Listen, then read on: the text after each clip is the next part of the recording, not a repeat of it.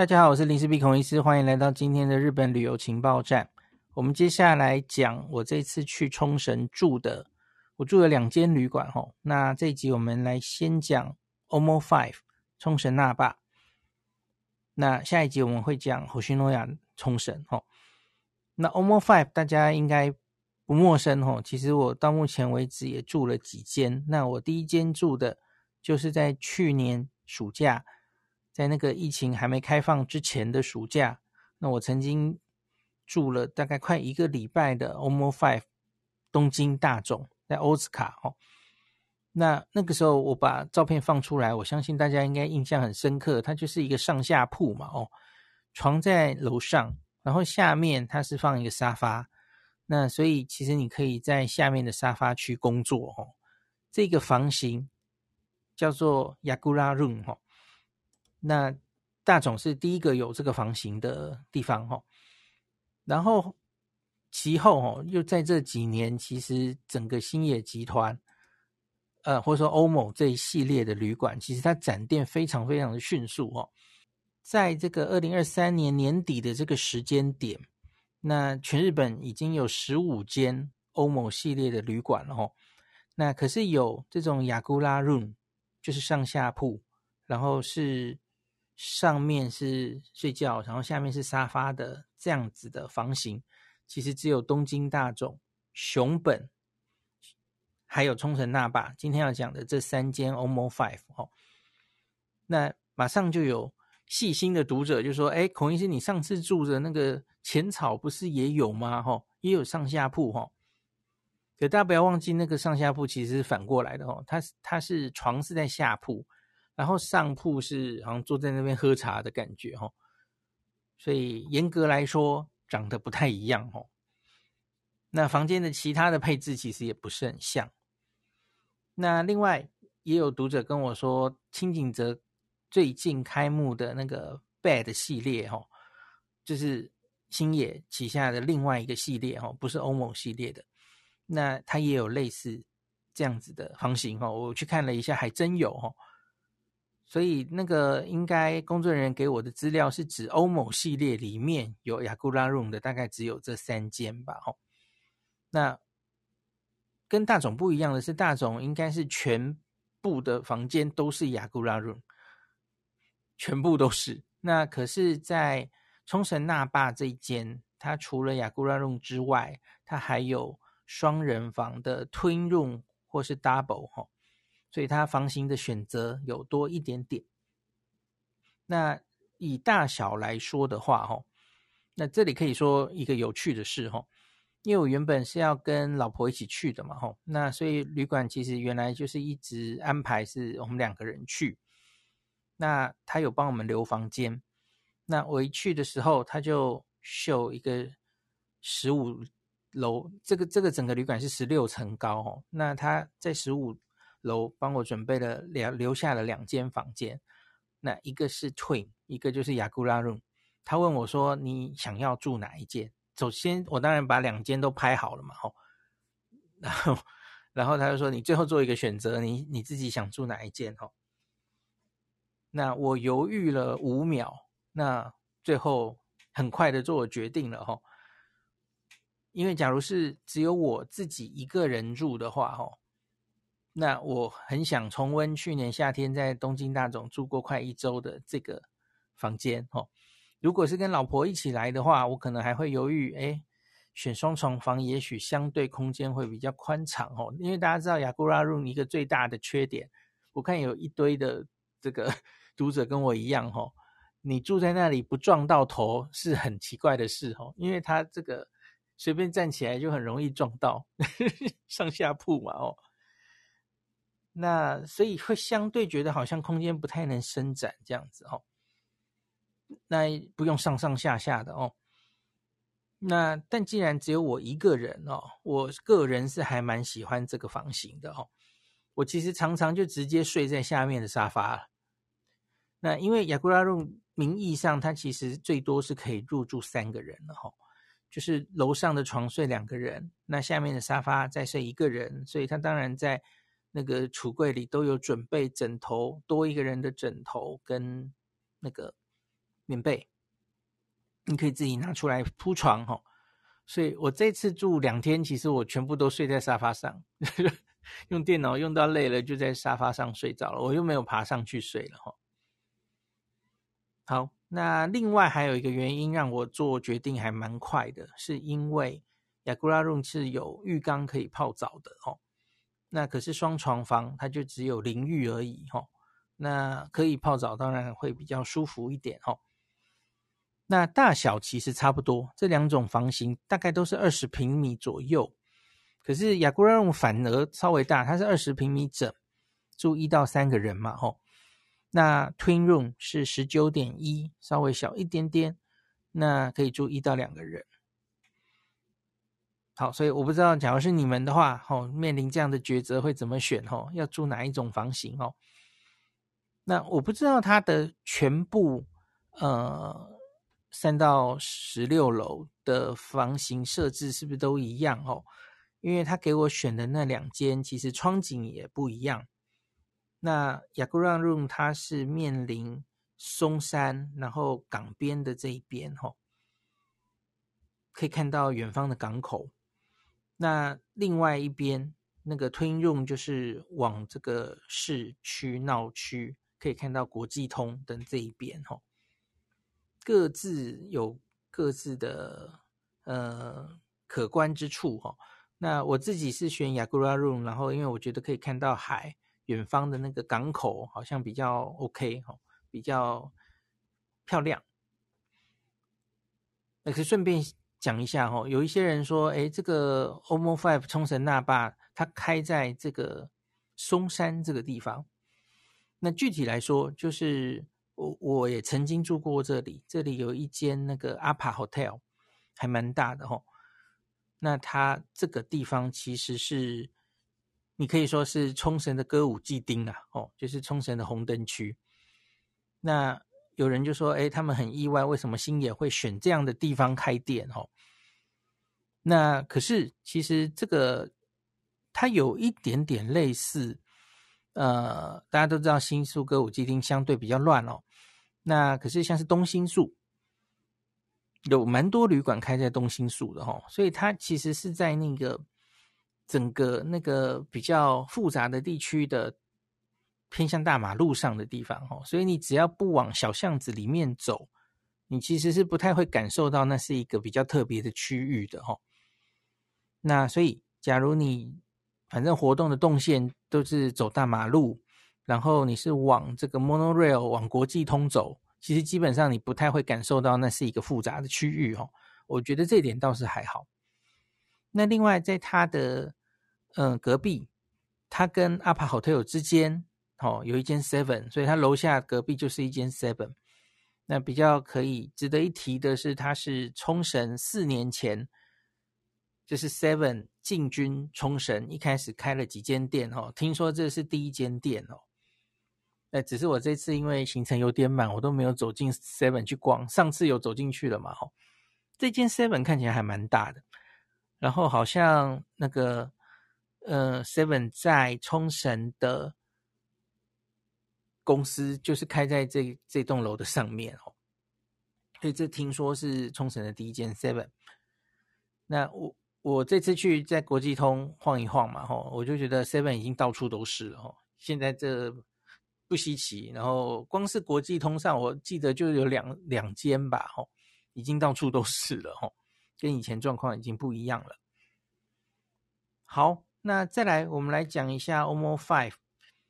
在 OMO Five 系列，当然最常常被讲到的就是他们会有一些自己的活动，吼。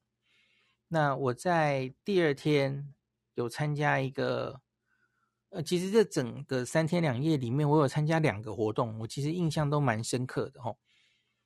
一个是在下午四点举办的，吼。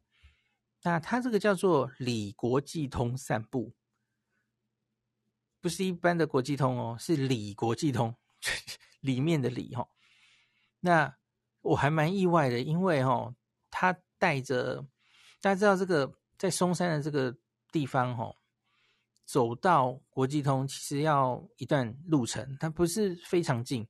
那这个最近的车站是 Monorail 的线厅前站，相对近一点。那你也可以走到下一站美容桥站哦，有远一点点哦。那可是两边大概都要花五六分钟吧，哦，甚至更久。那所以你要走到呃国际通，其实大概要十分钟以上。它不是正在国际通旁边哦，这一定要跟大家讲清楚。所以其实我看有一些读者留言说，好像交通相对没有这么方便。因为你不能把它理解为就是在国际通很近很近的一间旅馆哦，那可是这个李国际通散步哈，就带着旅客，然后一路走过去，然后到木质市场。我原本以为他要介绍木质市场，不是，他往木质市场的更深处，就叫所谓的李国际通，因为到那里几乎就只有当地人在逛了哈。旅客通常不会走到那么深处哦，这就是为什么它叫李国际通。然后他告诉大家，他看的地方都跟观光客不一样哦。那当地人才会来的一些店，然后冲绳人下班之后造访的居酒屋，然后一些很老的、很传统的店哦，我觉得很有趣。而且他最后还会给你一个连接哦，他有把这个。里国际通散步地图弄在 Google Map 上，就是这一路今天介绍的店，其实你回家都可以看得到，你走过的路线，然后所有看过的店都在 Google Map 上，还蛮用心的一个体验哈。好，这个是免费参加哈，就报名就可以。欧某系列几乎都有类似这样的活动嘛，然后上次我有跟大家讲过这个浅草，就是清晨去浅草的散步嘛。好，那我后来还参加一个隔天早上八点半集合的，那这个体验是要付费的，我记得是一千多日币吧。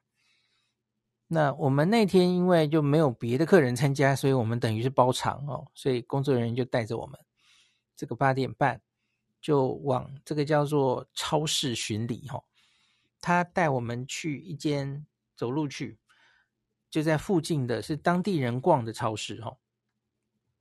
然后我其实贴出来之后，我原来不知道这间超市哦。可是我贴出来之后，发现很多内行人都知道，很多独友都知道，还说他只要住在国际通附近，他几乎就是一定会去那里采买，而且还不止一个人呢。好，这个超市叫做 Union 超市哈。Union 超市是只有在冲绳有的超市，它现在大概是二十多间分店哈，是冲绳的大概到中部为止的。中部以以北没有了哈，到中部为止散布各地哦。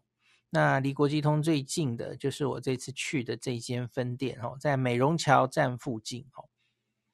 那先跟他讲一个讲一个很可惜的事情哈，这间分店是二十四小时营业，很可惜的是这个分店哈，它只营业到明年的一月三十一号。诶，这个。因为我工作人员带我们去嘛，吼，然后他我们出来的时候不小心看到这个告示，他也很意外，吼，然后就想，哎，我就说，那那那以后你们这个逛超超市体验，你们要带大家去哪个超市啊？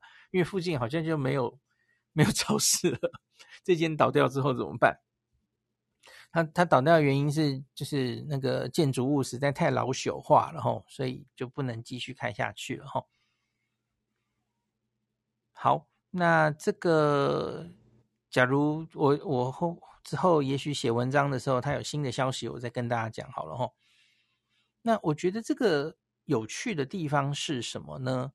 因为他是去看冲绳当地的超市，然后他特别大概花了二三十分钟吧，哈。那冲绳特有的一些东西，他就一个一个介绍给大家，哈。比方说，他就先去。冲绳泡盛的地方，告诉大家这个，呃，大家假如想买泡盛，新手想入手，大概都从哪一支开始哦？然后冲绳的古酒是什么意思？哦，哪一些是观光客喜欢的？哪些是在地人真的自己会喝的？等等的哈，好，这个酒类的介绍，然后他会告诉大家这个在冲绳的餐桌，在冲绳。特别受到欢迎的一些料理哦，在超市里都买得到哦。那比方说，他花了一点时间跟大家介绍冲绳的 soba。我觉得冲绳的 soba 就跟拉面不太像，跟中华面比较像哦。大家应该吃过哦。那他有说，他的面体其实也有各式各样的，然后他汤头有什么有什么 people 哈。那他他的一些肉。那其实都是可以在超市买到，然后你就可以现，你有兴趣的话，你可以把这些材料买回去，在你的民宿有厨房的话，可以自己做你的冲绳面。那他们还很用心，有做一个，虽然是日文的啦吼，他要说就是那个做心理测验一样的吼，就是你喜欢什么样的冲绳面，什么样的冲绳面是适合你的吼，然后他就有有几个。问题，他说你你是不是比较喜欢那个重口味的哦？那怎么样怎么样？然后最后就会到一个汤头，他就说你你适合买这个汤头哦，因为冲绳面其实基本上的汤头都是比较清淡的，呃，煎鱼高汤哦。那它当然也有少数的比较浓的，像是豚骨的哦，或是味道比较重的。那都在是这个超市有贩卖，那他都有介绍给大家。那另外还有一些冲绳当地人会吃的，呃，像是昆布，然后海葡萄等等的哦。然后特别是豆腐哦，冲绳人是很爱吃豆腐的哦，所以他们有各式各样的豆腐，从硬的到软的。硬的豆腐通常他们会拿拿来炒菜哦，像是冲绳有很有名的。枪普鲁哦，这道料理就是里面有炒豆腐，要用硬的才可以哦。然后他们说这个冲绳人爱吃豆腐到哦，所以他们会就跟这个面包有出炉时间一样哦。那他们在这间超市会一天分好几个时段，会有这个豆腐店直送新鲜的豆腐，那所以你可以买到最新鲜的豆腐哦。然后他还有介绍一些冲绳人过年吃的料理呀、然后还有有介绍一个，因为跟美国的美军驻守的文化有关哦，像是他们有一个从以前到现在的那种核果子，呃，对不起，不是核果子，就是小朋友吃的那种糖的 Kona 哈，呃，在一些以前。其他的店在日本看到的话，你看到的可能是一些昭和很有昭和感的一些糖果，对不对？可是在这里看到的就是美国进口的糖果，就因为有很多美军嘛，所以就有那种很很古老的那种老牌的美国的糖果，就有一个展示的 corner 哦，就还蛮有趣的。那另外就是因为美军驻扎的关系哈，所以他们有两个非常有名的。应该是火腿的牌子吧，哈，火腿罐头的牌子，那个那个牌子，然后都是英文的。那你可以常常在冲绳的的，像是一些 T 恤纪念 T 恤上面会有这两个牌子的字样，哈。那工作人员跟我们介绍是说，它就有点像是我们上次跟大家说的明治的那个竹笋之礼，还有那个。香菇到底是哪一个比较受欢迎？就是有一点类似这样子的争议哦，有人喜欢这个，有人喜欢那个。那这是在冲绳非常有名的两个火腿罐头的牌子。呃，大概讲，他其实一路讲了非常多，然后还有金杵糕，还教你怎么选金杵糕。啊，然后我记得很有趣的，他也是做了一个牌子。那因为他说金杵糕是一个。我们要给冲绳大家都知道的哦。他说他的第一个问题就是，你是不是觉得普通的金杵糕你已经吃腻了？然后我们异口同声马上说是。他说 回答得这么快，好像有点失望哦。他说，所以你假如觉得平常的这些到处都买得到的金杵糕哦已经腻了，其实最近有一些比较新的金杵糕哦。比较做的比较新新潮的，比较西化的哦的一些可以让你参考，然后在这个超市里都有卖哦。对，我觉得这整个逛超市的介绍哦，非常的有趣哦，而且可以深入在了解冲绳的一些饮食文化哦。那最后再讲一个好了，牛奶哦，他就到牛奶的前面跟我们讲一个豆知识哦。他说，因为冲绳就是跟美军有关嘛，哦，所以他们的牛奶的包装哦是九百多少公升毫升，对不起，九百七十几忘记了。那这个九百七十几就是四分之一加仑，因为美国的牛奶都是用加仑数来来计算的哦，所以冲绳是这样。那他说隔壁的，他就说隔壁这个九州来的牛奶哦，那九州来牛奶它就是一千毫升，就是一公升嘛哦，所以这个是不一样的地方。那我就想，诶，台湾也是用九百多诶，嗯，我们被美军统治过吗？那我们有美元过了哈，可是为什么我们也是这样哦？还是是因为我我不知道诶，我不知道为什么。谁可以告诉我吗？好，那大概就是这样。可是就是很可惜的，这个这一间超市已经要结束营业了。那我我抛出那个工作人员的背影哦，就忽然很多网友就说，他们觉得那个 OMO 这个工作人员穿的那个披风啊，那个大衣好好看哦。然后他这个背的这个 OMO 的这个 Echo 购物袋哈、哦。环保购物袋，他们好想要哦。那我我去详细问了哈。第一个，那个工作人员穿的大衣哈，那是他们的工作服，所以那是非卖品。很抱歉，没办法。那你假如去当这个 OMO 的员工的话，你就有机会可以可以穿哦。好，第二个是那个环保袋，那个环保袋是真的是 OMO 那霸这一间哈，冲绳那霸这一间自己做的哈。那目前他们是只送给参加活动的的住客哦，所以这是非卖品，目前是非卖品。可是他们也有感受到这个袋子还蛮受欢迎的哦。他说竟然竟然还有一些日本的别的地方的人，好，我忘记他是说哪里的人啊，九州的人吗？就是特意来住，然后那个就是星野有很多粉丝嘛，哦，这个有品牌形象很好。那他们有特意来住这一间冲绳，他就是想要拿到参加活动拿到这个 Echo Bag 哦，有这么狂热的粉丝，所以他们有在考虑是不是要量产，把它就是放在他的卖店里，让大家可以买到哦。他们有在检讨这件事情。这个 OMO 这个冲绳，他们也有给我一些资料哦。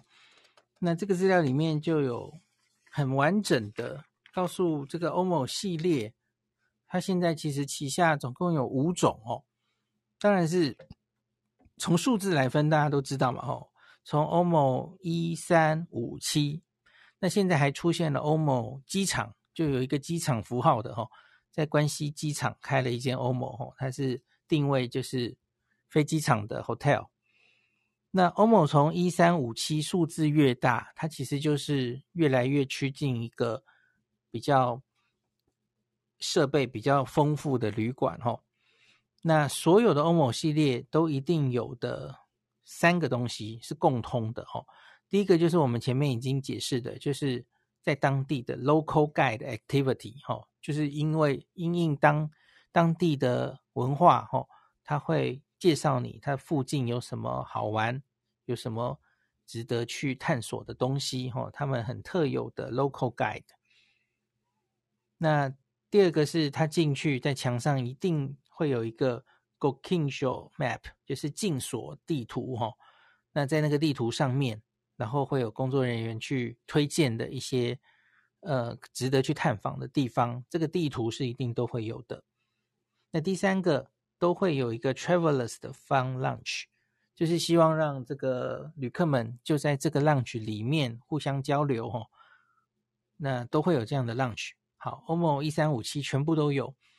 那 OMO One 哈，OMO 一其实定位是这个胶囊旅馆哈，Capsule Hotel。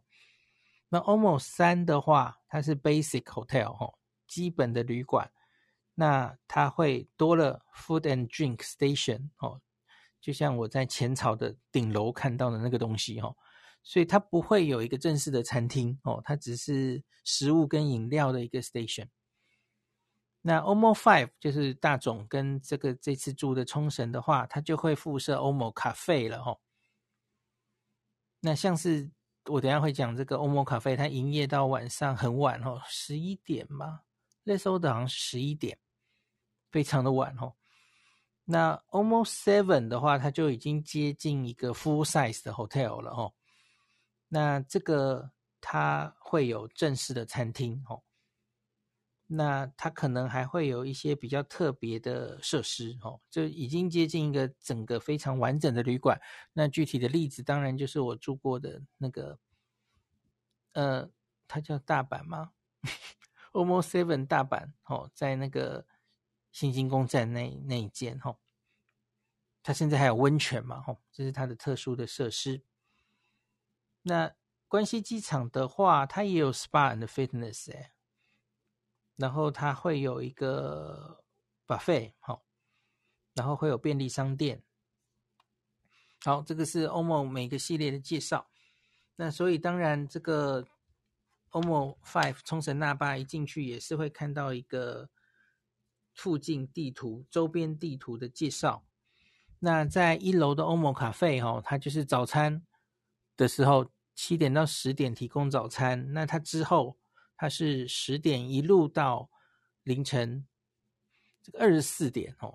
那 Less Order 我刚讲错了，Less Order 是十一点半，有提供各式各样的轻食，然后还有冰淇淋，然后现在晚上还会摆出酒类哦，有酒类可以喝哦，就是好像是那种类似一千块，然后可以喝三杯的这种喝喝看的这种东西哦。可他们最近这个菜单正在改变哦，所以那个。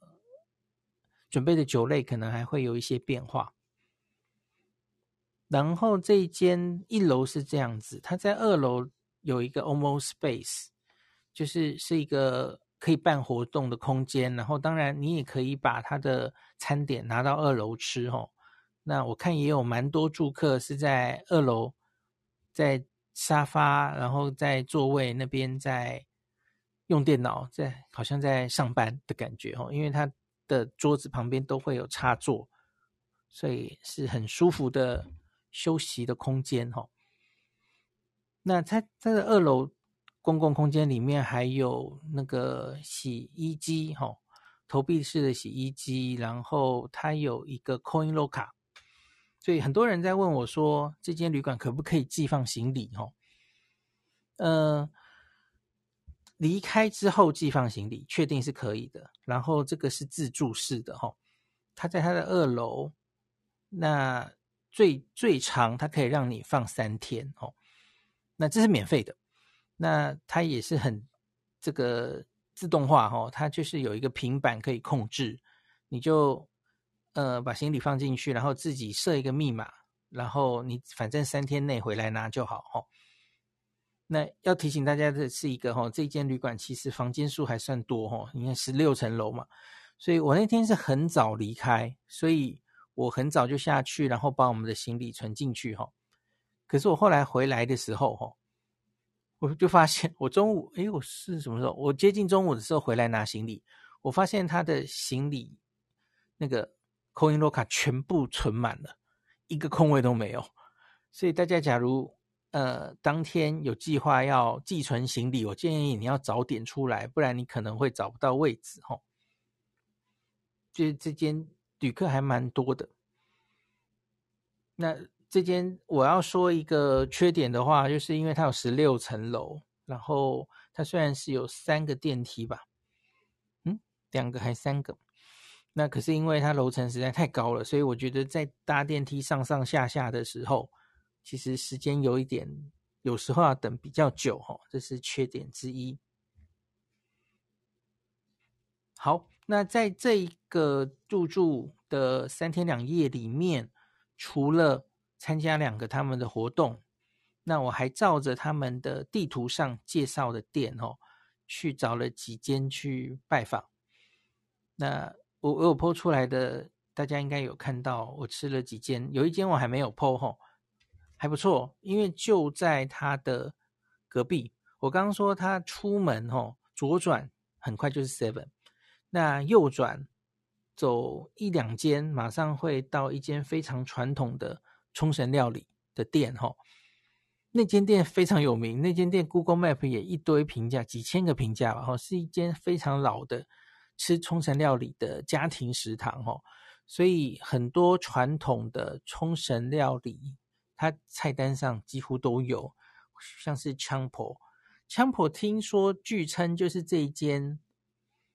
这一间餐厅发祥的哦，然后你也可以看到很多什么来冲绳应该一定会吃的冲绳烤烤苦瓜、炒苦瓜，对不起，然后很多像是我刚刚说的什锦炒，把这个豆腐、白菜然后炒在一起，这样子的什锦的，这叫炒豆腐吗？哦，然后非常的下饭哦，我觉得很好吃。可是要注意一点哦，冲绳的这样子的套餐哦，因为就是中午的套餐，或是他们很多中午的套餐，其实在晚上也可以叫哦，这是冲绳餐厅的一个特色哦。你要小心，他们饭量可能非常大。然后这间其实是它连菜也很大哈，就是你可以叫一个冲绳烤苦烤苦瓜，对不起，我一直在讲错话。你其你可以叫一个冲绳炒苦瓜套餐嘛，吼，然后他就付好大好大的一碗饭，然后一盆炒苦瓜，吼，一大盘。我觉得一个正常女生是不太可能吃得下的。那所以，假如你想吃哦，可是你明明吃不下那么多，你是可以跟店员说饭少一点点，哦，就不要全部 饭量给我哦。那个饭上来一大碗公，我吓死了。我最后根本吃不完这样子。好，那那间餐厅就在这间餐厅的这个很近很近的，应该是最近的一间餐厅哈。它叫做 Mikado 食堂哈，很老牌的一间店。那我们常常经过的时候，在用餐时间也都是外面是会排队的哈。我觉得多半都是当地人哦。我觉得观光客好像没有特别多。因为类似这样的，其实吃冲绳传统料理的食堂应该不难找了哈。可是这一间大概是非常非常有代表性的一间哈。那它正好就在就在 OMO Five 的隔壁哈，所以去用餐是非常都你都来了哈，这请不要错过这间在这个地图上有介绍的他们推荐的餐厅哈。那另外，我第一天从这个单轨电车的线厅前站。走过来的时候，我就看到了一个烧肉店吼。那这个烧肉店，我多年前我有我我在想，好像就是住在阿帕 hotel 那一次吼。那我就有在找，在国际通这附近，在旅馆附近有哪一些高分的烧肉店。那所以这个店，我那时候做过研究，我可能从 Tabelog 找，然后从这个 Google 评价找，那。我就发现这间店就在国际通附近，所以它一直留在我的 Google Map 上，可是一直没有机会来吃哈。好，它就是烧肉本部牧场那霸店。那这间店其实，在旅客之间其实应该已经算是很有名的哦。那它当然有其他的分店了哈。那国际通除了这间分店之外，其实在疫情中又是疫情中。疫情中，它其实开了一个国际通店，那现在相对比较少人知道哈。那这间店假如不先预约的话，哈，我我说的是那霸店哦，不先预约的话，其实应该蛮困难吃到的哈。那我们那天其实算是幸运哈，我们三个人走进去，然后工作人员一开始就面有难色，就明就已经预约满了。那他先问我们说，呃，走过去大概四五分钟，他们有一个国际通点。那问我们愿不愿意去那边？那边还有最后一个位置。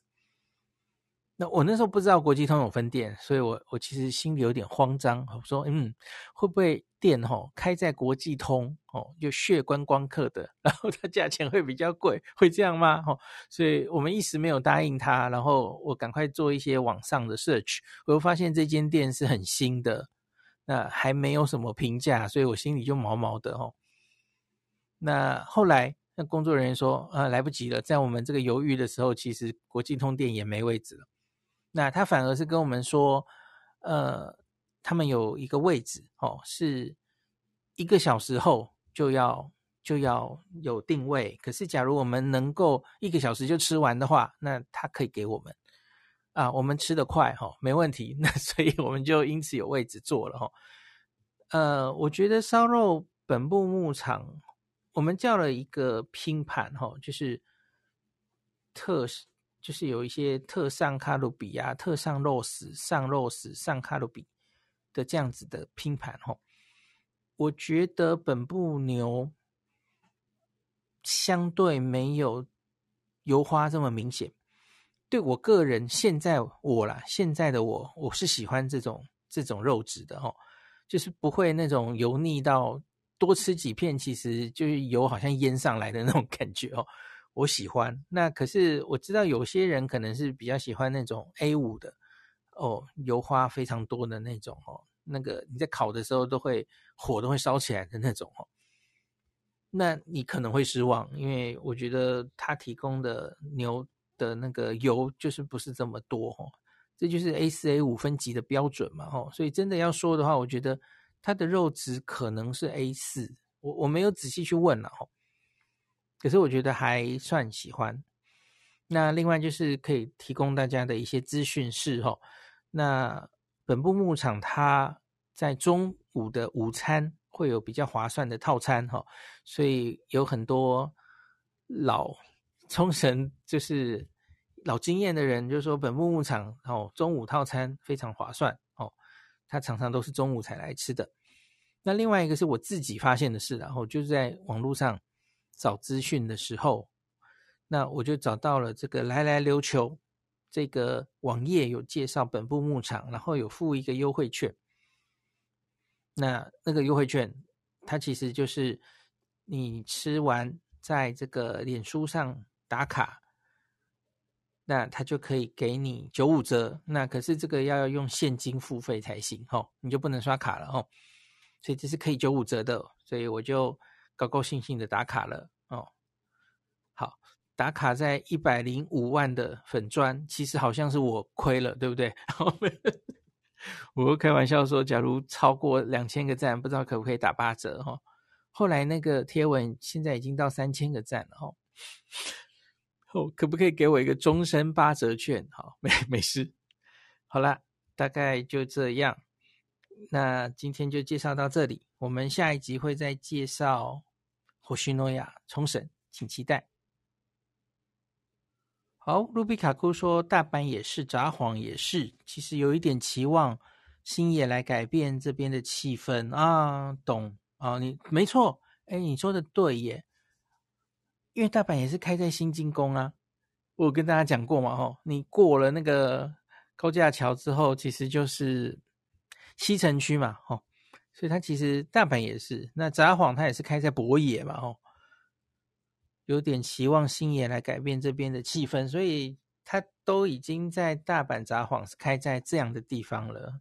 那在在这个那霸开在松山，好像也就不是特别奇怪的事情了，哈。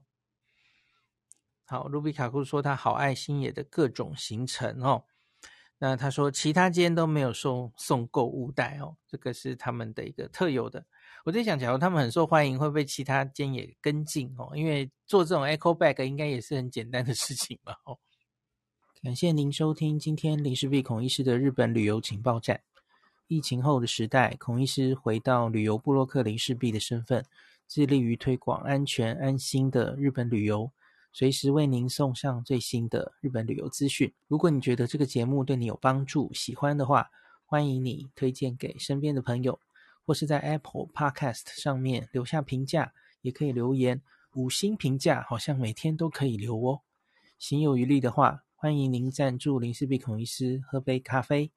如果你想看到更多林氏璧发的日本旅游资讯，欢迎你加入脸书上的。日本自助旅游中毒者粉丝专业，或是我也有 Line 的官方账号 Telegram、Instagram，这些连接都在 Podcast 前面。我的电子名片里，可以在一个页面就看到我所有的发声管道，都欢迎您加入。